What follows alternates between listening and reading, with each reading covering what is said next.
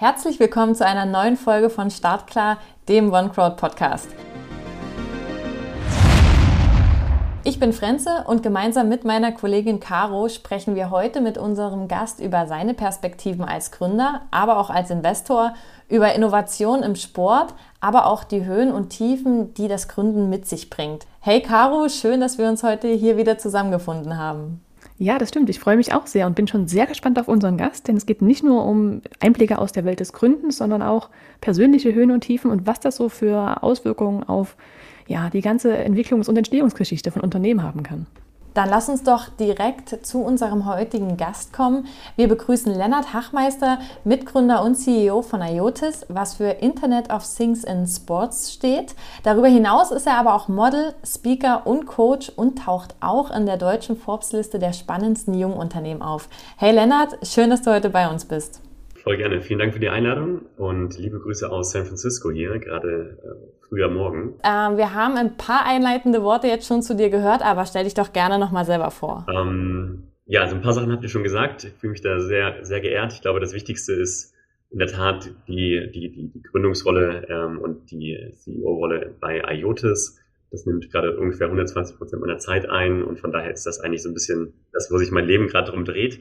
Aber ansonsten 29 Jahre alt, komme ursprünglich aus Hannover, ähm, habe eine, eine, eine Freundin, die in Dresden auch wohnt, also meine Lebenspartnerin, äh, bin deswegen ganz häufig in Dresden gewesen die letzten Jahre, kenne ähm, Dresden, wo ihr gerade sitzt, sehr, sehr gut und fühle mich daher sehr verbunden gerade zu euch an die Elbe. Ähm, genau, ansonsten, was muss sonst mit sagen? Ich habe Fußball gespielt, sehr, sehr viel. Ich habe bei Hannover 96 meine Jugend verbracht, habe dort sieben, sieben Jahre, glaube ich, gespielt, also quasi mein ganzes Jugendleben ähm, dort im, im NLZ verbracht äh, und im Stadion und äh, war auf einem Sportinternat, auf so einer Sportschule.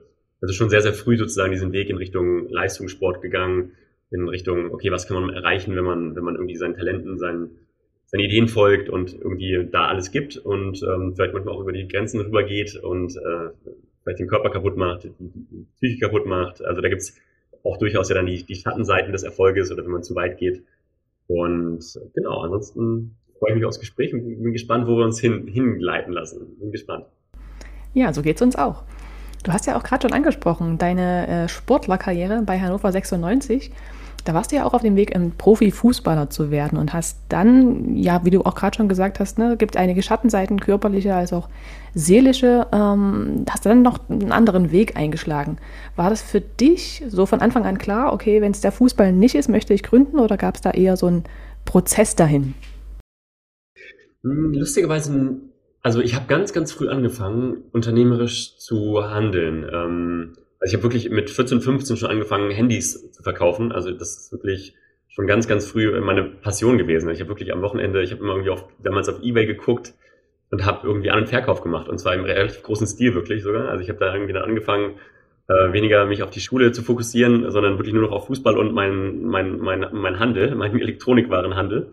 Und ähm, war daher schon echt relativ früh so in dieser, in dieser, in dieser Gegend drin und wollte eigentlich auch gar nicht unbedingt studieren, sondern ich wollte immer, das weiß ich noch ganz genau, damals, als ich sozusagen mich beworben habe bei den, bei den Universitäten, da wollte ich eigentlich nur wissen, wie man ein Unternehmen gründet. Also wirklich nur ganz fachlich, eigentlich, eigentlich hätte ich einen Steuerberater fragen müssen. Also ich habe mit dem Steuerberater eine Stunde sprechen müssen, dann hätte ich nicht dreieinhalb Jahre studieren müssen. Ähm, weil ich wollte immer nur wissen, okay, wie gründet man eigentlich eine GmbH oder eine UG und wie kann ich loslegen, dass ich was verkaufen kann, was irgendwie steuerlich und rechtlich gut eingetaktet ist. Und ähm, genau, also von daher dieses Unternehmergehen, das war schon relativ früh am Start, ja. Verstehe, genau. Und du hast 2016 die Werbeagentur Kimondo gegründet. 2019 war dann dort Schluss. Kannst du uns sagen, warum, was dich dazu bewegt hat oder wie sich da vielleicht auch die Sachen entwickelt haben? Ja, ich habe im Endeffekt habe ich dann BWL studiert ähm, in Reutlingen und Madrid und habe ähm, damals für meinen Vater, der selbstständig, also der, mein Vater ist inzwischen ähm, ja in Rente gegangen, aber damals noch ein relativ äh, erfolgreicher Architekt gewesen und der brauchte eine neue Webseite und hat mich dann gefragt, so hier Lennart, wie machen wir das jetzt so, ne? Also suchst du eine Agentur oder machst du das oder kennst du jemanden? Und dann habe ich gesagt, ich kann dir gerne eine Agentur mal anfragen. Ähm, und dann haben wir eine Agentur kontaktiert gehabt oder mehrere eigentlich und die Preise waren verrückt. Also damals irgendwie 25, 30.000 äh, Euro für meiner Meinung nach eine viel zu einfache Webseite. Und dann ja, dann haben wir angefangen, irgendwie bei YouTube rumzugucken, irgendwie, keine Ahnung, Webseite bauen in drei Schritten oder in einer halben Stunde oder so, gibt es irgendwie die ganzen YouTube-Videos. Und dann, genau, dann haben wir uns das irgendwie selber beigebracht und die Webseite wurde echt gut ähm, und wurde, kam super an und dann ist es im Endeffekt von, von einem Kunden zum nächsten einfach, hat sich entwickelt und dann wurden die Kunden immer größer ähm, und im Endeffekt ist daraus dann eine Werbeagentur entstanden, also aus eigentlich so eine Art Zufallsprodukt äh, während des Studiums. Ähm, genau, und dann haben wir dann in Hamburg und Hannover das ähm, gemacht, größtenteils, hatten dann die größten Kunden in Deutschland waren, war zumindest die Deutsche Lebensrettungsgesellschaft, die DLRG, wo wir eigentlich auch das gemacht haben, was wir heute machen. Da haben wir Podcast-Produktion gemacht, Branding, Positionierung, ähm, ja, Website-Design, also quasi komplett Full Service. Und genau, haben es da wunderschön entwickelt, ähm, waren im Endeffekt ein Team durch von elf Leute in der Spitze und haben das aber dann im Endeffekt, ähm, habe ich das 2019, 2019 zugemacht und bin dann nach Schottland gegangen und habe einen ähm, Master gemacht in Wirtschaftspsychologie, weil ich nicht genau wusste, okay, wie geht's weiter, was will ich machen?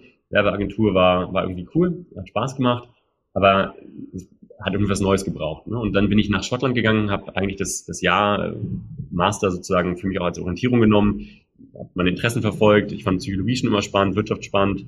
Da dachte ich mir, okay, super. Edinburgh ist auch eine schöne Stadt. Dann gucken wir mal, was ich daraus so entwickeln kann. Und Genau, dann sind wir quasi in, in Schottland gewesen und habe von dort aus dann eigentlich schon wieder angefangen, in Deutschland was zu machen. Aber dann habe ich Christian Siss kennengelernt, meinen jetzigen Co-Founder. Fabian Ernst war einer meiner ersten Kunden in der Werbeagentur. Also Fabian Ernst ist ein ehemaliger Nationalspieler, heutiger Angel-Investor von uns. Christian habe ich kennengelernt damals, als ich mir so, eine, so was wie einen Mentor gesucht habe in der Zeit, wo ich sozusagen ähm, in, in Schottland war. Und so hat sich ergeben. Also es war wirklich eigentlich wieder Zufälle, ähm, sicherlich Antrieb von mir auch, dass ich einfach was Neues, Neues erfahren wollte oder einfach weiterkommen wollte. Und dann, genau, kam eins zum anderen. Und dann haben wir quasi aus Schottland raus einen Fußballverein gegründet, ähm, ein Jotis haben wir gegründet, also einfach viele Sachen gestartet. Ne? Das klingt jetzt auf jeden Fall erstmal nach bewegten Jahren. Ähm, und du hast ja auch schon angedeutet, dass ähm, ja für dich persönlich da auch viel los war. Du das ähm, Jahr dann auch in Schottland gebraucht hast, um für dich persönlich so ein bisschen die Orientierung zu finden. Was würdest du sagen, waren die größten Herausforderungen oder auch äh, Tiefen, die in den Jahren äh, dir gegenüberstanden, die du bewältigen musstest? Super viele. Also im Endeffekt ähm, ich habe halt im Fußball habe ich extrem viele Verletzungen gehabt. Ne? Das war halt irgendwie total unschön, wenn man in frühen Jahren einfach relativ häufig im Krankenhaus ist, weil man verletzt ist, operiert wird. Das äh, ist einfach eine ganz, ganz unschöne Erfahrung und ich keinem, keinem so, so wünsche. Ähm, das waren einfach auf körperlicher Ebene ganz, ganz unschöne Themen. Und dann im Endeffekt auf einer psychischen Ebene. Das war auch irgendwie mein, also, also, also äußerlich war ich super, super erfolgreich. Das ist ein bisschen das Klischee, ne? Außen erfolgreich, innen drin irgendwie unerfolgreich. Aber es war halt so, ne? Ich habe wirklich international gemodelt, ähm, war bei Hugo Boss lange am Start und habe also viele Sachen einfach vorangetrieben und irgendwie mit einer relativ hohen, ähm, ja, also einfach mit viel Nachdruck und auch irgendwie Erfolg in letzter Konsequenz. Und bin aber innerlich einfach total leer gewesen. Ne? Und das war schon für mich einfach in, früher, in frühen Zeiten irgendwie ziemlich traurig, ne? weil wenn man außen irgendwie alle sagen, hey, du bist so super erfolgreich und, und so, ne? Und innen drin ist einfach so das komplette Gegenteil. Also man fühlt sich so unglaublich leer und traurig und alleine und, und denkt sich, okay, das bringt mir eigentlich gerade gar nichts, also der Erfolg, ne? Und genau, und ich glaube, das, das ist halt auch Teil der Reise, ne? dass man halt, oder das ist für jeden auch Teil der Reise, ne? Das, ich glaube, ich nur, vielleicht jetzt gerade für mich oder so, aber für jeden, ne? Also wenn ihr jetzt Karriere macht bei, bei euch, ja, dann ist es super, aber wenn man dann mit 50 oder so total leer ist und keine Familie, keine Freunde hat, dann denkt man sich halt auch so, okay, wozu eigentlich, ne? Also dass ich jetzt ein bisschen Geld habe und die an der Elbe wohne und Blick auf den, auf den Fluss habe, so, aber alleine traurig und irgendwie ohne, ohne wirklich Tiefgang im, im inneren Leben, dann bringt es halt auch nichts. Ne? Und, und das habe ich halt relativ früh schon erfahren dürfen. Ich glaube, weil ich einfach da genau die äußerlichen Erfolge halt relativ schnell hatte und innerlich halt irgendwie nicht so wirklich mitgearbeitet habe. Ne? Genau. Ja, das ist natürlich ähm, ein super spannender Einblick. Ähm, wie du schon gesagt hast, ja auch oftmals so ein bisschen das Klischee, außen sehr erfolgreich, dann irgendwie im Inneren eben sehr leer. Wie hast du solche Phasen überwunden und dich da dann auch rausgeholt? Oder ja, was hat dir dann wieder neuen Input gegeben, um ja wieder Freude an dem zu haben, was man macht oder eben auch neue Dinge, dann sich für neue Dinge zu motivieren? Also im Endeffekt immer weitermachen. Ne? Ich glaube, egal wie, wie, wie schlecht es um einen steht und so, einfach immer weitermachen. Das ist jetzt auch wieder, das sind alles hier so Kalendersprüche, ne? aber es ist irgendwo auch im Endeffekt so, dass man wirklich immer weitermacht und nicht irgendwie aufhört und, und, und sagt, hier, irgendwie, das ist alles so schlimm und so schrecklich. und ich kann nicht mehr, sondern einfach wirklich immer Schritt für Schritt weitermachen, jeden Morgen aufstehen. Das ist schon dann, hat man schon die Hälfte, Hälfte des Tages irgendwie geschafft, ja, wenn man morgens aufgestanden ist und losgelegt hat. Und dann einfach, ja, stolz sein auf das. Ja. Journalen hat mir ganz lange Zeit extrem viel geholfen, Vision Boards, ähm, also genau, falls man das jetzt nicht weiß oder was es ist, Vision Boards einfach sozusagen, okay, wohin möchte ich mich entwickeln, wo soll es hingehen in meiner Reise und da habe ich einfach super viel gemacht hatte teilweise mein ganzes Zimmer voll tapeziert ähm, mit, mit irgendwie Sachen. Und das ist lustigerweise funktioniert es halt wirklich. Ne? Also das Erschreckende ist wirklich, dass es funktioniert. Ähm, so rückblickend jetzt, was ich vor drei Jahren mir gewünscht habe, das ist halt einfach am Start. Ne? Also es ist wirklich jetzt ein bisschen Hexerei, aber ähm, also wirklich diese, diese Idee von, okay, ich will was in der Zukunft erreichen oder auch haben und im Idealfall das heute fühlen und irgendwie schon verkörpern und, im, und natürlich auch nicht komplett den heutigen Tag gar nicht leben, weil man nur in, der Zukunft lebt und sagt, okay, ich möchte in drei Jahren so und so sein. Und dann ist man total, weiß nicht, deprimiert, weil man heute irgendwie sieht, wie weit man noch entfernt ist. Sondern irgendwie auch den jetzigen Moment anerkennen, glücklich sein, soweit es geht und weitermachen. Und das andere Thema ist auf jeden Fall halt irgendwie Surrounding, ne? also Team. Also das ist auch keine neue, neue, neue Weisheit, aber es ist einfach so wichtig, dass man Leute um sich herum hat, die einen mittragen, mitpushen ähm, und wenn man nicht mehr kann oder nicht mehr weiter weiß, also dass man Leute hat, die einfach sagen, okay, es geht halt, keine Ahnung, schöne Runde, entspann ich mal zwei, drei Tage und dann finden wir schon eine Lösung. So, ne? Und das ist, glaube ich, auch nicht normal. Ne? Ich glaube, vielen Firmen, keine Ahnung, ich weiß nicht, ich weiß nicht so häufig angestellt irgendwie, aber ich glaube, das, was ich so höre, ist in vielen Firmen, es ist halt auch nicht dieser normale Umgang, dass man sich im Team wirklich wahrgenommen fühlt, ne? dass man zu anderen Mitarbeitern gehen kann und sagt, hier, ich bin, heute geht's mir nicht gut, ähm, hey, hast du eine Idee oder so, ne? Weil ich glaube, das wird eine Schwäche ausgelegt und dann genau, will der oder die dann vielleicht sogar was in der Karriere jemand überholen. Und das ist halt total traurig, wie ich finde, weil im Endeffekt kann jeder wachsen, indem man sich, glaube ich, dem anderen anvertraut und offen und, und verletzlich ist und nicht nur die ganze Zeit irgendwie nach außen hin etwas das darstellt, was man nicht ist. Weil ich glaube, je größer die Diskrepanz ist zwischen dem, was man versucht darzustellen und das, was wirklich auch ist in Realität, desto, desto schlechter fühlt man sich oder desto schlechter geht's einem auch im Endeffekt. Ne? Und genau, ich glaube, das ist halt auch irgendwie voll relevant.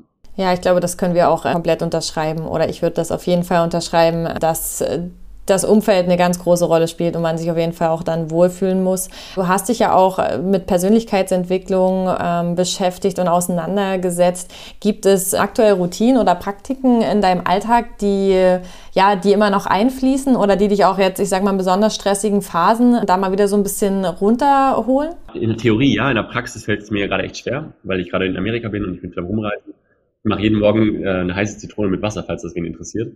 Ähm, das ist so meine, auf jeden Fall meine, egal wo ich bin, Routine. Ansonsten habe ich, also ich mache halt, also anstatt jetzt so diese super Hardcore-Routine jeden Tag und irgendwie, also ich journal immer wieder, aber nicht mehr so super strikt jeden Tag, keine Ahnung, 20 Minuten meditieren. Das habe ich auch alles gemacht. Ich bin morgens um 5 Uhr aufgestanden, ich bin eine Stunde gejoggt, ich habe eine Stunde gejournalt, eine Stunde meditiert. Und um 14 Uhr war ich aber sowas von leer, das war unfassbar. Ne? Also Deswegen, also was bringt's mir, wenn ich um 5 Uhr aufstehe und irgendwie den perfekten Morning habe, ja, den perfekten Miracle Morning und um 14 Uhr geht's bei mir so bergab, weil ich keine Energie mehr habe, weil ich einfach gar nicht um 5 Uhr aufstehen sollte, laut meiner Körperkonstitution. Hm, also von daher, so jeden Tag, die sind so ein bisschen weg, ne? Aber dafür baue ich mehr sozusagen wirklich Blöcke ein, wo ich ganz bewusst Zeit für mich in der Entwicklung verbringe. Das kann sein, dass ich irgendwie auf eine Fastenwoche gehe, dass ich irgendwo in die Berge fahre und einfach wirklich eine Woche lang also Phone Detox mache und nur faste. Dieses Jahr war ich ähm, sozusagen vier Tage und vier Nächte alleine, auch wieder fastend in den Bergen. Das war super interessant und sehr tiefgreifend. Kann ich jedem empfehlen. Das war, also nennt sich ähm, sozusagen Vision Quest. Und da geht man ähm, ohne Zelt, ohne Handy, ohne Essen, nur mit Wasser, eben in, eine, in, in, so ein, in so ein abgelegenes Gebiet. Es kann Gebirge sein, es kann Wald sein. Und dann setzt man sich der Natur aus. Wilden Tieren, den Gezeiten, also den, den, den, den Wetterumständen, was total spannend ist. Man schläft ein mit der Natur, wenn es dunkel wird, weil du hast kein Handy, also du hast, du hast ja nichts, du hast ja irgendwie eine Lampe so, aber die willst du auch nicht anmachen, weil dann kommen die wilden Tiere. Und dann hast du eine Isomatte und einen Schlafsack. Und das wird dann super spannend, weil da setzt man sich dann auch mit sich auseinander. Und zwar so, dass man sich auseinandersetzen muss, weil du hast nichts mehr. Du hast kein Handy, also du kannst dich nicht mehr ablenken. Du kannst Handy ablenken, du kannst dich mit einer Zeitung ablenken, du kannst journalen, ähm, also du kannst schreiben, das ist das Einzige, was geht. Ne? Ähm, und ansonsten halt Vollgas deine Themen um die Ohren. Ne? Weil wenn du halt irgendwie Angst vor Spinnen hast, dann dann setzt du dich damit auseinander. Ne? Und das ist halt total tiefgreifend, ne? weil die Angst, die man vor Spinnen hat, die hat man auch im echten Leben. Oder wenn man Angst vor Ameisen hat, dann hat man die Angst auch vor anderen. Also Ameisen sind ja auch nur ein Spiegel von dem Leben, das man sonst führt in der Gesellschaft. Ne? Und also sinnbildlich. So, und, und, und, und sowas mache ich mehr. Ne? Also weniger die Routinen jetzt irgendwie jeden Tag. Also ihr werdet mich jetzt nicht jeden Tag auf einer Meditationsbank finden, aber ihr werdet mich auf jeden Fall jedes Jahr auf krassen Sachen finden, so wo ich irgendwie mich weiterentwickle und ähm, mich halt einfach spirituell so ein bisschen norme und gucke, wo es hingeht, was, was gerade abgeht und genau, einfach zu schauen, dass man eben diesen inneren Erfolg auch so ein bisschen hat, ne? Weil, was ich Anfang, eingangs sagte, dass ne, auch die Forbes 30 unter 30 Sache da, das ist super, aber ändert das irgendwas an meinem inneren äh, Happiness-Level? So, ähm, nein, überhaupt gar nicht so, ne? Das stimmt. Letztendlich geht es ja immer darum, so was gibt es dir eigentlich auch? Ne? Ziehst du da persönlich was draus? Und ich fand es auch ganz spannend, was du vorhin gesagt hast, mit dem, äh, man kann sich ja auch wahnsinnig Druck machen selber, eben damit äh, sich keinen Druck machen zu wollen, sozusagen, oder sich irgendwie optimieren zu wollen oder besonders achtsam zu sein. Das ist halt echt, ähm, glaube ich, ein krasses Ding, da die, die Balance auch zu finden. Ja, voll, mega, absolut. Und das ist ein Riesenthema. Also ich meine, ich glaube, dass es für alle von uns ein Riesenthema ist. Ne? Also es ist ja schon irgendwie auch so ein bisschen Puls der Zeit gerade, wo wir alle aus unserer Generation so ein bisschen uns irgendwie Gedanken machen, wie man irgendwie leben will, wie man glücklich leben möchte, wie man irgendwie in Frieden leben möchte auch, ne? Und ähm, Genau, ich glaube, das ist auch von jedem eine Reise. Ne? Ich glaube, das, also meine Reise war ja genau so, dass ich irgendwie um 5 Uhr aufstehen musste und Hardcore irgendwie dieses Performance und Biohacking gemacht habe über mehrere Jahre. Ne? Und habe aber dann gemerkt, okay, das war cool für die Zeit, in der, der ich es brauchte und jetzt gerade halt nicht. Ne? Also jetzt gerade mache ich irgendwie andere Sachen und bin in meiner Arbeit irgendwie total vertieft ähm, und mach dann, nehme dann meine Zeit raus, wenn ich dann nur noch vegan, Rohkost und irgendwie genau im Wald sitze und meditiere. So, ne? Also das mache ich dann genauso, aber eben punktuell, also suche ich mir das dann quasi raus. Ne? Ja, ich glaube auch, dass wir gerade in einer Zeit leben, wo halt Informationen zu sehr vielen Themen immer zugänglich sind und man ja auch für sich einfach erstmal einen Weg finden muss. Du hast schön mit der Reise beschrieben, was zu einem selber passt und welche Systeme da für einen auch Sinn machen, um eben genau dann den Punkt zu erreichen, wieder so rauszufinden, was einen selber glücklich macht und was man machen möchte. Voll. Und mich würde an, an der Stelle eben auch ähm, interessieren, wenn ich das so sagen darf, in einem relativ jungen Alter hast du dich ja schon sehr tiefgründig mit äh, diesen Themen auch auseinandergesetzt. Würdest du auch sagen, dass dir auch zum Beispiel diese ganze Geschichte schon vom Fußball und dieser mentalen Belastung dich auch als Gründer ähm, dann geprägt hat und dass du davon profitieren konntest, vielleicht von diesen Erfahrungen schon in sehr jungen Jahren? Auf jeden Fall, ne? Also jetzt, ich meine, die ganzen Model-Tätigkeiten, die bringen mir total viel, wenn ich irgendwie Präsentation halte oder wenn ich vor der Kamera stehe oder also das kenne ich halt einfach auf einer ganz anderen Ebene, weil ich da früher Geld für bekommen habe und das irgendwie gut gemacht habe, so, ne? Und das ist halt ein unfairer Vorteil, den andere Gründer so nicht haben. Ne? Die haben nicht diesen Umgang mit der Kamera gehabt für mehrere Jahre und haben da irgendwie diese Schule des Models oder Schauspielern im weitesten Sinne gehabt, ne? Also das ist natürlich, also wir sind ja immer das Produkt der Vergangenheit irgendwie mit allen positiven und negativen ja, Themen, die wir, die wir durchlebt haben. Und das hilft ungemein, auf jeden Fall. Und ich glaube, was noch viel mehr hilft, ist, und das ist, glaube ich, für jeden auch irgendwie gültig, dass man sich auch als Gründer, also gerade als Gründer, dass man sich einfach persönlich mit sich beschäftigt und persönlich entwickelt, weil man, ich glaube, die Firma kann wirklich nur wachsen, wenn man selber wächst. Also klingt auch wieder so ab, alles kalendermäßig irgendwie, ne? Aber wenn man immer derselbe ist und mit demselben Gedanken, Mindset da reingeht und sagt, wir führen unsere Firma so und so und so, dann, dann wird die Firma sich nicht entwickeln können, weil man selber sozusagen der, der, der, der, der das bremsende Element ist in der ganzen Reise. Und genau, und äh, von daher Frage, Antwort, hat mir unglaublich viel geholfen, Fußball und Modeln und, und ich habe auch mit dem Radio mal eine Zeit lang gearbeitet und so. Also ich habe mich da wirklich viel ausprobiert und habe mal einen Podcast gemacht und so. Also wirklich viel ausprobiert und das ist natürlich dann im Endeffekt, ähm, gerade wenn man am Anfang generalistisch unterwegs sein muss als Gründer und das ist man im Anfang, man muss irgendwie alles machen können, man muss irgendwie so ein bisschen, glaube ich, ein gutes Auge haben für Design und so ein bisschen mit Leuten können und so ein bisschen Zahlen auch können und ne, Netzwerken so ein bisschen, also man muss ja irgendwie so, so ein Gesamtset irgendwie mitbringen und deswegen glaube ich schon, dass es da total wertvoll ist, viele Erfahrungen auch gemacht zu haben und nicht nur, also ne, so ein Technical Founder, der ist super, also ich glaube, das der hat ganz andere Qualitäten, aber ähm, was mir schon auch manchmal auffällt, ist, dass Personen oder auch gerade Gründer auf Beispiel waren, wir waren gestern Abend auf einer Veranstaltung hier in San Francisco und ich verstehe einfach nicht, wie Gründer, also wenn ich jetzt mit einem Freund auf eine Veranstaltung gehe und mich dann in eine Ecke zurückziehe, um mit meinem Freund weiterzusprechen, dann muss ich auch nicht auf die Veranstaltung gehen. Sondern also, also dass man sich einfach sozial auch integrieren kann, dass man sozial kompatibel ist irgendwie ne? und dass man auch versteht, wie man eine gute Stimmung erzeugen kann in, in, einer, in, einer, in einer Gruppe. Ich finde, das ist viel wichtiger, teilweise noch, als jetzt irgendwie so den Hardcore-CV zu haben und irgendwie Funding zu bekommen, aber im Endeffekt halt gar nichts verstehen oder gar nicht wissen, wie man mit Menschen umgeht. So, ne? Also das ist, glaube ich, ein, ein Skill, der, der total unterschätzt wird in der heutigen. Ich glaube, weniger, immer, also immer weniger, ne? Aber das ist, glaube ich, etwas, was total wichtig ist, dieses Generalistische und irgendwie so ein bisschen dieses Straßen, also diese Straßenuniversität, dass man einfach von der Straße und von seinen Erfahrungen halt irgendwie auch schätzen und lernen kann. Ja. Das stimmt und ich glaube auch immer so im Moment zu bleiben und auch diese Offenheit zu bewahren. Ne? Ich glaube, das ist auch so was, was ganz wichtig ist, um auch wirklich ähm, ja die, die ganz individuellen äh, Chancen des Moments zu nutzen. Ähm, jetzt haben wir noch eine, eine Frage eher zum Hintergrund sozusagen. Ähm, Studien zeigen, dass Kinder von unternehmerisch aktiven Familien später auch eher selbst zu Gründern werden. Würdest du sagen, dass dein Elterngehen dich dahingehend auch geprägt hat oder waren es tatsächlich eher so deine ähm, ja, Erfahrung dann in der Jugend oder, oder deine persönliche Prägung? Also meinst du, das hat einen Einfluss aufeinander? Oh, gute Frage. Ähm, ich meine, jetzt müsste ich natürlich Ja sagen, weil mein Vater war, war oder ist Unternehmer. Ähm, meine Schwester ist jetzt im Angestelltenverhältnis, aber auch total glücklich. Keine Ahnung. Ähm, mein Bruder studiert gerade noch. Deswegen ist jetzt bei mir gerade 50-50, so, ne, ob es bei uns, also ob die Hypothese stimmt.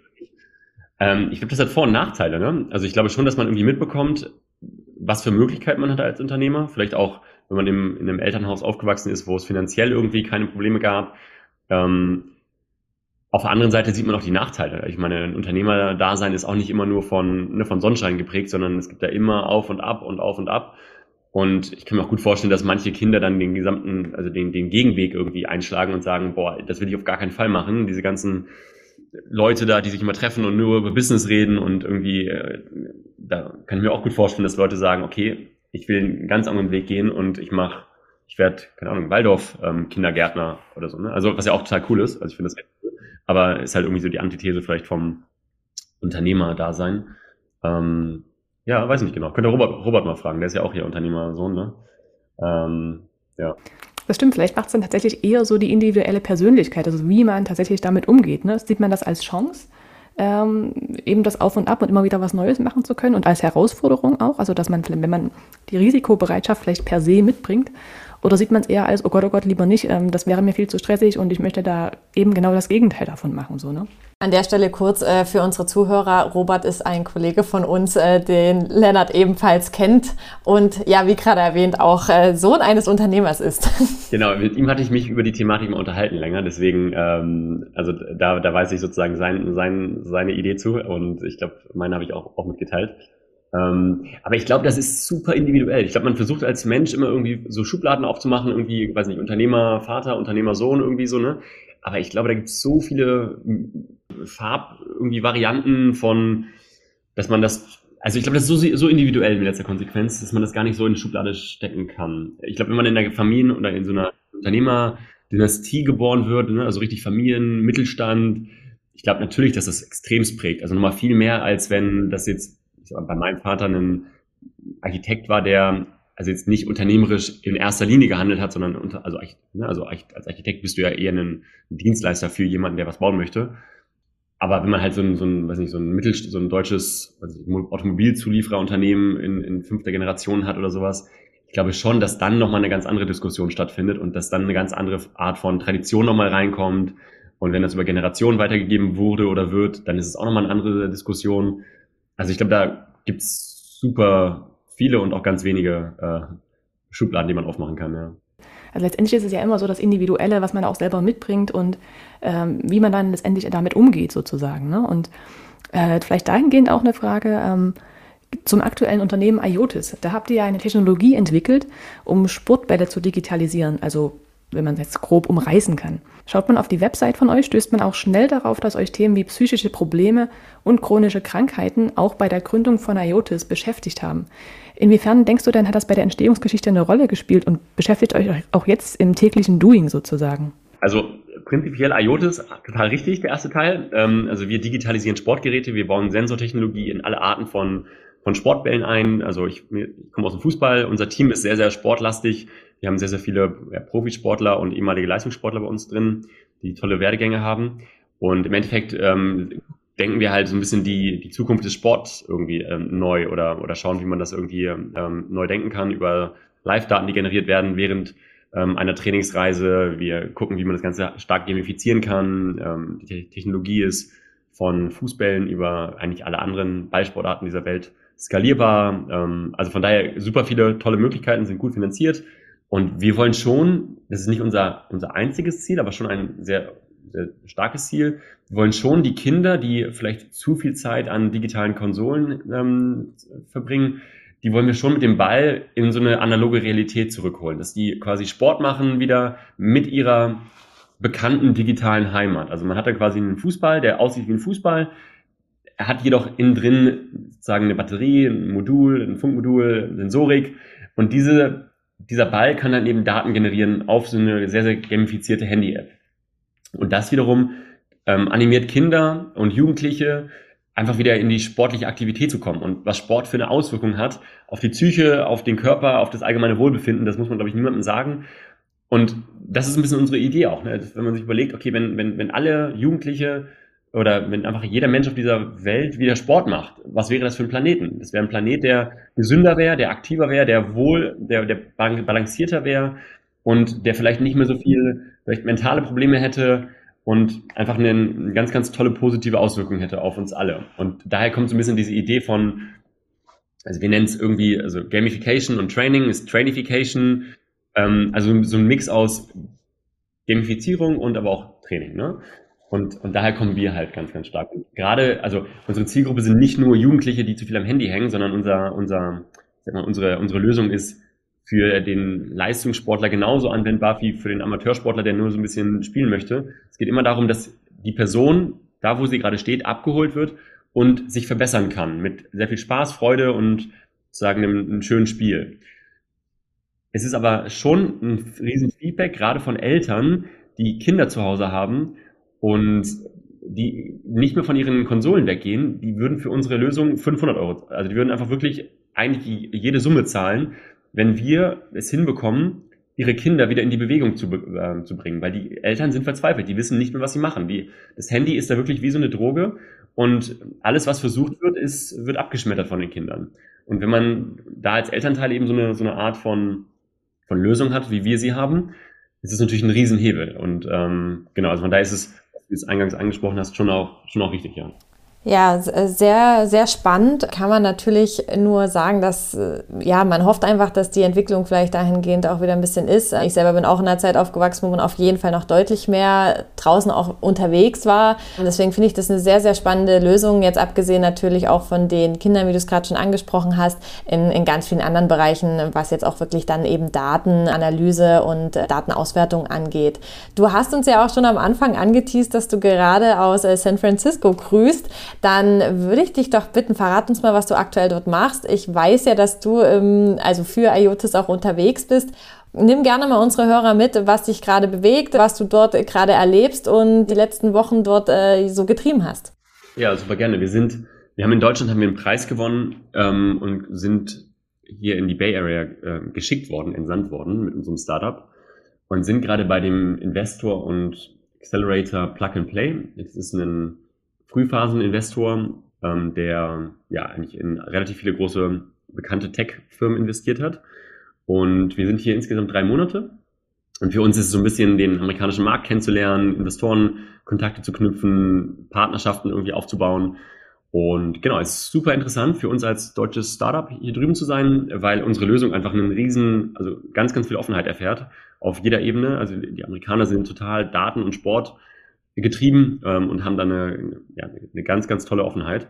Von daher erfahren wir sehr viel Positives. Ähm, es ist super spannend, hier in der Bay Area zu, zu verstehen, wie diese großen Firmen entstanden sind und in diese Netzwerke reinzuschauen, weil das ist auch etwas, was in Deutschland so meiner Meinung nach gar nicht so vorhanden ist. Also diese Offenheit, neue Leute kennenzulernen, ähm, zu sagen, okay, wir kennen die Person jetzt gerade nicht, aber lass sie auch mal dazu holen.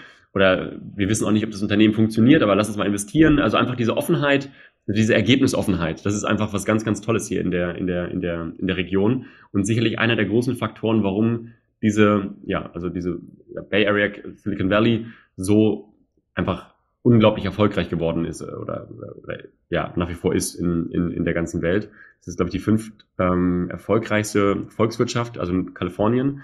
Ähm, und das kommt eigentlich alles hier aus einem Umkreis von 50 Kilometern. Und wenn ich jetzt hier aus dem Büro rausgehe, dann gehe ich direkt am neuen Apple Campus vorbei, fahre dann weiter, bin am Tesla Headquarter, dann gehe ich weiter und bin bei, keine Ahnung, bei AMD um die Ecke. Also es ist einfach wirklich eine so tolle Dichte an, an starken Firmen, an starken Investoren. Und gestern Abend waren wir bei SAP auf einem Event, die haben hier ein ganz, ganz tolles Office. Und auch dort, also es ist einfach toll, was für Gespräche man führt. Ich habe da ja, gestern mit ja, irgendwie ganz frühen Mitarbeitern von Tesla gesprochen. Das war super inspirierend zu hören, wie, wie Elon Musk seine Termine oder seine Meetings taktet, wie er es hinbekommt, in vier Firmen gleichzeitig irgendwie CEO zu sein. Und das sind einfach ja, Eindrücke, die man, die man so gar nicht anders, glaube ich, kriegen kann. Und genau, ähm, sind, nächste Woche sind wir auch in Helsinki auf der Slush, ähm, haben da auch als eine der wenigen Startups einen Product Lounge und irgendwie eine ganz große, ganz große Bühnenpräsenz äh, bekommen, was irgendwie auch eine Riesenauszeichnung ist, weil die Slush als solches eine der relevantesten Startup-Messen ist, ähm, die es so gibt auf der, auf der Welt. Ähm, und genau, da haben wir eins, eine von fünf Startups, die da äh, zehn Minuten lang präsentieren können, was wir machen, wo wir hinwollen. Und von daher bin ich nächste Woche auch schon wieder in Europa. Ähm, aber bin dann auch wieder zurück in, in, der, in der Bay Area hier. Ja, das klingt auf jeden Fall sehr, sehr spannend. Und wie du es auch schon gesagt hast, ne, das ist auch was, was man aus den verschiedenen Ländern immer ähm, so mitnimmt, dass ganz, ganz andere Mentalitäten da auf einen auch einwirken, die man natürlich auch für sich nutzen kann. Ne? Und gerade mit der Ergebnisoffenheit oder diesem ja, größeren Interesse am, am Austausch da, das ist natürlich was, was gerade für junge Unternehmen äh, sehr, sehr spannend ist. Ja, aber auf der anderen Seite auch bin ich unglaublich positiv auf Deutschland zu sprechen, jetzt gerade in dem direkten Vergleich hier mit Amerika. Mm, weil es ist, also ich bin auch jemand, der durchaus kritisch ist gegenüber der Innovationsbereitschaft in Deutschland und der Offenheit der Menschen und so weiter. Und ist es wirklich nicht, also ist es, wenn man hier mal so ein bisschen gelebt hat und das gesamte Bild sich anschaut, dann ist Deutschland echt richtig toll auch, muss man sagen. Also weil gerade was Frühphasenfinanzierung angeht, da geht einiges in Deutschland, ne, was ihr macht, ähm, was andere Frühphaseninvestoren machen, was staatliche Förderung angeht. Also da, da bewegt sich total viel in Deutschland und in Europa. Und hier in Amerika oder gerade in Silicon Valley ist es schon, das ist ein, also ne, being a small fish in a big pond or being a big fish in a small pond. Ne? Das ist ja dieses, dieses Bild immer. Also, und man ist hier in der Bay Area halt ein ganz, ganz kleiner Fisch in einem riesengroßen See. Ne? Und in Deutschland ist man vielleicht ein viel größerer Fisch in einem viel kleineren See und hat viel, viel mehr Exposure, also viel, viel mehr Aufmerksamkeit. Und hier, wenn du als früh, also Unternehmen startest, irgendwie so Pre-Seed, das ist unglaublich schwer, also es ist total einfach Funding zu bekommen, wenn du Stanford auf deinem Lebenslauf hast, wenn du schon eine Firma gegründet hast und bei irgendeinem VC warst. Aber dann ist es auch einfach in Deutschland Funding zu bekommen. Ne? Also und wenn du das alles nicht hast, dann ist es echt schwer hier zu überleben als Startup. Und ähm, deswegen, also das zieht halt total viele Leute an, ganz, ganz viele Gründer, ganz viele Investoren, die alle hierher kommen, um diesen amerikanischen Traum zu leben. Aber es ist halt im Endeffekt auch ein Haifischbecken. Ne? Und das haben wir in Deutschland, wie ich finde, gerade eben in den frühphasigen ähm, Runden echt total schön gelöst. Und da rede ich noch nicht von den Obdachlosen in San Francisco, von der, also von dieser, von dieser extremen Ungleichheit ähm, im, Reichtum, im, im Wohlstand, in der Gesundheit. Es ist einfach teilweise, wie ich finde, gar nicht nachhaltig. Also das ist äh, total toll und es gibt unglaublich inspirierende Leute. Stanford ist super, Palo Alto ist toll. Aber der Rest ist halt schon, also kommt halt schon ein starkes Gefälle einfach, ne? was sozusagen das, ähm, so die, die intellektuelle Offenheit angeht, was die Innovationskraft angeht. Die Amerikaner, Nachhaltigkeit ist hier nach wie vor kein Thema. Ne? Also hier gibt es nach wie vor in nahezu allen Restaurants und Cafés gibt's Single-Use-Plastik. Also das ist einfach alles weg, weg also ist einmal ein Riesenkonsum- und Wegschmeißgesellschaft. Ähm, da habe ich mich jetzt schon belehren lassen, dass auch das nicht alles komplett sozusagen netto unterm Strich schlecht für die Umwelt ist und so weiter, aber ich weiß es nicht genau. Also ich sage nur, dass Deutschland da wirklich total viel Fundament hat und total, also einen ganz, ganz fruchtbaren Boden hat, wo man ganz viel sehen kann, äh, wenn eben diese Offenheit, glaube ich, da ist und wenn auch ein bisschen so die nochmal mehr der, der Push vielleicht kommt aus der Politik. Und ich glaube, das große Problem ist aber dann die Later Stage Funding sozusagen, so Series B, C. Da gibt es halt in Deutschland relativ wenig Möglichkeiten. Da muss man dann, glaube ich, in Richtung Amerika oder China oder Asien schauen, äh, um da wirklich dann vorwärts zu kommen. Und ich glaube, das ist ein bisschen das Problem vielleicht auch, dass dann quasi Deutschland sozusagen das Heavy Lifting macht, ne? also Frühphasenfinanzierung, Product Market Fit finden und, und sozusagen das Company auf ein, auf ein gewisses Niveau zu bringen. Und dann kommt quasi Later Stage Funding häufig aus den Staaten, ähm, weil es in Deutschland keine Möglichkeiten gibt. Oder wenig, ne? Also gar nicht, auch nicht. Genau, das ist auch ein Thema, was uns äh, sehr, sehr beschäftigt, auch na klar, auch in unserem Berufsalltag, gerade so die Offenheit gegenüber Innovation, da immer auch so ein bisschen noch voranzutreiben, auch in den äh, frühphasigeren Phasen eben den Crowd-Investoren da die Möglichkeit zu geben, sich mitzubeteiligen, eben nicht nur äh, mit großen Tickets, sondern eben auch mit kleineren Summen und ähm, das ist was, wo wir auch sehr, sehr ja, stolz darauf sind, das weiter voranzutreiben. Wie siehst du das bei dir? Ähm, mit, wie ist denn deine Erfahrung als Investor? Ähm, auf was kannst du denn da persönlich zurückblicken? Ähm ich habe relativ viel in, also fokussiert auf Immobilien ehrlicherweise, auf äh, sozusagen gar nicht jetzt Startups in, in dem Sinne, ähm, will mich dabei gerade so ein bisschen umorientieren. Also ich habe genau in der Vergangenheit eben durch meinen Vater auch, komme ich so ein bisschen aus dieser Bau- und Immobilien- und Architekturszene, ne? Und habe eben, ne, der Apfel fällt nicht weit vom Stamm, da mich so ein bisschen umge, umgeschaut und viel gemacht. Ähm, will mich aber jetzt gerade so ein bisschen mehr in Richtung Angel Investments und ja, einfach in meiner, wo ich einfach Leute auch kenne und weiß, okay, wo sind gute Gründer und was sind gute Ideen, äh, wo kann man reingehen und will mich da so ein bisschen jetzt, jetzt aufstellen. Und auch da ist meine Hypothese schon, ähm, sich darauf zu fokussieren, A, was man kennt oder B, wen man kennt. Ne? Also einfach über Beziehungen, wo man einfach weiß, okay, die Leute, egal was, was die bauen, die bauen einfach irgendwas Cooles. Kann, können meinetwegen morgens anfangen mit weiß nicht, Webcam-Kameras, die sie irgendwie, irgendwie neu bauen und irgendwie sagen, das ist ein Riesenmarkt und dann merken sie irgendwie abends, das ist doch kein Markt, aber am nächsten Tag bauen sie irgendwie dann das nächste coole Produkt und das wird super. Also ich glaube, das ist entweder es ist, entweder kennt man People, also Leute, die gut sind, oder man kennt sich in der Branche einfach total gut aus und kann sich halt dann da, darauf total gut fokussieren. Slash, man hat sowas wie euch, sag ich mal. Ich habe da mit Robert auch mal drüber gesprochen, ihr habt eine, eine sehr tolle Success Rate, so, ne? Ihr habt Leute, die einfach schon so ein bisschen so eine Due Diligence gemacht haben und dann sozusagen nah am, nah am Herzen einfach zu investieren, ne? Ähm, genau, also das sind so die, die Themen, wo ich jetzt ein bisschen reingehen möchte. Und meine Themen sind eben wie Sport, es ist Persönlichkeitsentwicklung, es ist sozusagen das ganze Thema Awareness, ähm, Mindfulness und das sind natürlich riesen, riesen Bereiche, ne? Ähm, genau. Ja, auch an der Stelle wieder sehr vielfältige Bereiche. Ähm, wir würden gerne, äh, um so ein bisschen zum Schluss zu kommen unseres wirklich sehr vielfältigen und sehr interessanten Gespräches, dir gerne drei ganz spontane Fragen stellen. Und Deine Aufgabe ist es, so spontan wie möglich darauf zu reagieren. Wird sich auch nochmal ums Thema Investieren auf jeden Fall äh, drehen. Okay, let's go. Sehr gut. Du bist bereit? Das klingt gut. Äh, los geht's. Für welche Eigenschaften an dir hast du schon oft Komplimente bekommen? Dass ich sehr, sehr gut ähm, in Gruppen und mit Leuten kann und einfach, glaube ich, ein Menschen, Menschenmensch bin. So. Das ist ja auf jeden Fall auch eine wichtige Eigenschaft in deinem Business, glaube ich. Was du ja auch gerade schon im Gespräch hast durchblicken lassen. Diese Offenheit, das Kommunizieren, ähm, soziale Skills, das ist nicht zu unterschätzen. Sehr gut. Und dann kommen wir schon zur zweiten Frage. In was würdest du gerne einmal investieren? In eine Company, die sich mit Bewusstseinserweiterung ähm, also die sich sozusagen damit auseinandersetzt. Hm, wie konkret das aussieht, weiß ich nicht genau. Aber das wäre cool. Also anstatt irgendwie Space Venture zu investieren, würde ich lieber so ein Inner Space Venture ähm, bauen oder investieren, äh, wo, wo sozusagen das ganze Thema Bewusstsein äh, irgendwie angeschaut wird, aber auf einer menschlich-moralischen Ebene, die, die, die, die vertretbar ist. Ne? Also nicht irgendwie Beherrschung oder keine Ahnung, also ne? irgendwie jetzt, die für den Menschen gemacht ist. Ne? Also nicht um den Menschen zu kontrollieren oder sozusagen um, um, um Kontrolle über jemanden zu gewinnen, sondern wirklich für den Menschen, für die Entwicklung sozusagen, genau, also pro Humanismus und mhm. pro Mensch. Verstehe, also gar nicht so unbedingt Richtung äh, höher, schneller, weiter, sondern eher ein bisschen back to the roots und jeder fängt mal bei sich an, sozusagen. Genau, ich glaube, es gibt so einen wunderbaren Spruch, und zwar, if you want to have new ideas, you need to read old books. Und das ist für mich so ein bisschen sinnbildlich für, für, für das, was ich da gerade gesagt habe, dass ich glaube, höher, schneller, weiter, gerade in unserer Zeit, eher innerlich stattfinden wird. Also dass es ein höher, schneller, weiter innerlich geht oder geben wird, als höher, schneller, weiter im Außen. Weil ich glaube, dass das, das ist höher, schneller, weiter im Außen, dass es nicht so super nachhaltig ist für die Umwelt, für einen selber im Endeffekt auch.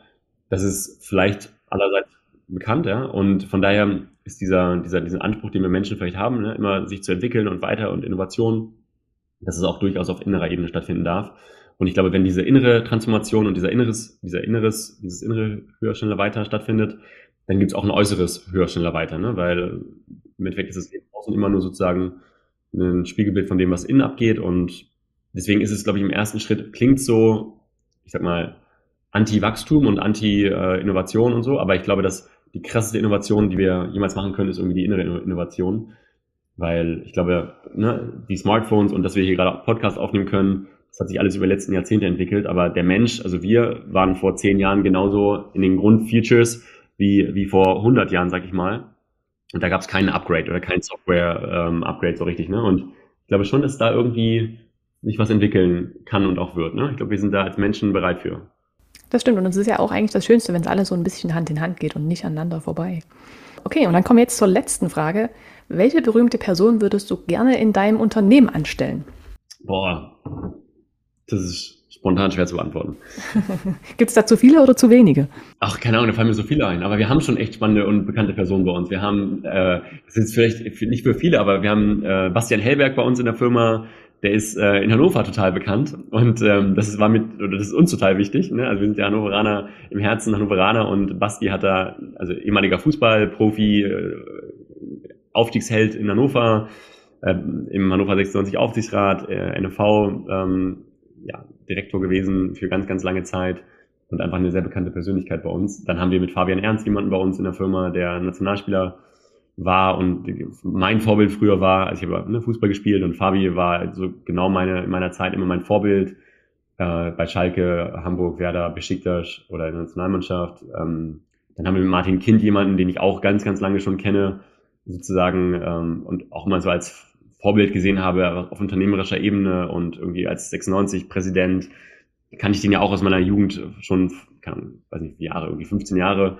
Und das sind ja schon alles sehr bekannte Persönlichkeiten irgendwie, die, wo ich immer gedacht habe, okay, cool, wenn, also, wenn die irgendwie mal mitmachen würden, das wäre der Hammer, ja, das wäre wär eine Riesenehre. Und von daher fällt mir das gerade gar nicht so ein. Ich bin da eigentlich wunschlos glücklich. Wir brauchen keine bekannten Leute mehr. Na, das ist doch ein sehr schönes Schlusswort und ein sehr schönes Fazit, würde ich sagen. Ja, ich glaube, es ist auch ziemlich cool, wenn man sagen kann, dass man mit den eigenen Vorbildern, die man selber hatte, jetzt zusammenarbeitet oder mit denen zumindest äh, auch über eine gewisse Zeit äh, ja, einen Weg teilt. Ja, absolut, genau. Und ich glaube, auch da wieder ist das Thema Vertrauen und irgendwie, äh, man kennt sich lange, alles, alles echt wichtig. Und, ähm, und ich glaube, bei uns kommen noch viele, also ne, jetzt habe ich gesagt, was für tolle Leute wir schon bei uns in der Firma haben. Und glaube ich trotzdem, dass noch genauso viele tolle Leute bei uns reinkommen, die genauso bekannt sind und vielleicht sogar noch bekannter. Aber es ist immer nur relativ. Ne? In Dresden gibt es wahrscheinlich ganz, ganz spannende, bekannte Leute, die ich gar nicht kenne, die für euch total wichtig sind. Und so sind für mich äh, die Basti Hellwerks und ähm, meine Hannoveraner, Hannoveraner äh, äh, die Local Heroes quasi. Ja? Und ähm, ja, dann bleibt uns auf jeden Fall nur noch zu sagen, vielen Dank für den Austausch und die Einblicke. Elbe war auch ein gutes Stichwort. Wenn es dich mal wieder nach Dresden zieht, ähm, komm gerne bei uns vorbei. Du weißt ja, wo wir sitzen. Ähm, wie gesagt, vielen, vielen Dank äh, für das sehr offene Gespräch. Ich denke, da war für unsere Hörer auch sehr viel Interessantes dabei. Und ja, habt jetzt erstmal noch eine gute Zeit in San Francisco. Genau. Der Morgen hat gerade erst begonnen. 9.30 Uhr äh, werde ich machen. Der Tag ruft. Dann bis bald und in diesem Sinne Tschüss. Ja, vielen Dank für deine Zeit. Danke euch. Ciao.